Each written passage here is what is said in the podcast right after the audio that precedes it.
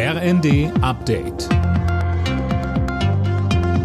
Stündlich neu. Auf den Punkt informiert.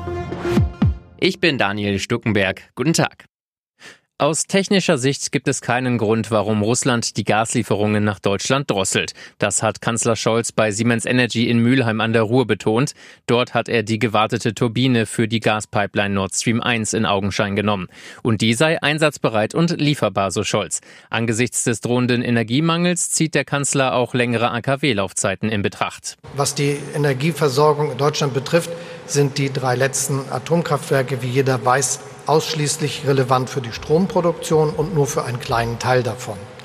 Aber trotzdem kann das Sinn machen. Der erste Frachter mit Getreide aus der Ukraine darf in den Libanon weiterfahren. Vom türkischen Verteidigungsministerium heißt es, Experten aus der Türkei, der Ukraine, Russlands und der UNO hätten das Schiff vor Istanbul kontrolliert und dabei keine unerlaubten Güter wie etwa Waffen gefunden. Das Schiff hat rund 26.000 Tonnen Mais geladen, ein kleiner Bruchteil von dem Getreide, das noch in den ukrainischen Häfen feststeckt. Bei ihrem umstrittenen Besuch in Taiwan hat die US-Spitzenpolitikerin Pelosi der Insel ihre volle Unterstützung zugesagt. Die Vereinigten Staaten würden Taiwan nicht im Stich lassen, so Pelosi. China hat den USA daraufhin erneut gedroht und Militärmanöver vor der taiwanesischen Küste angekündigt.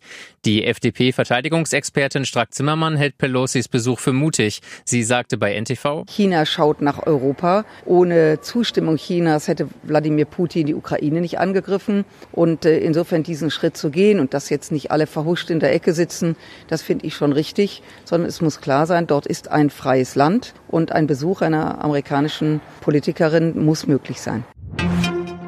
Die Corona-Lockdowns haben offenbar einen kleinen Babyboom ausgelöst. Laut Statistischem Bundesamt kamen im letzten Jahr rund 795.000 Babys zur Welt, etwa 22.000 mehr als im Jahr zuvor. Die meisten Geburten gab es im ersten und vierten Quartal, jeweils neun Monate nach den Lockdowns. Alle Nachrichten auf rnd.de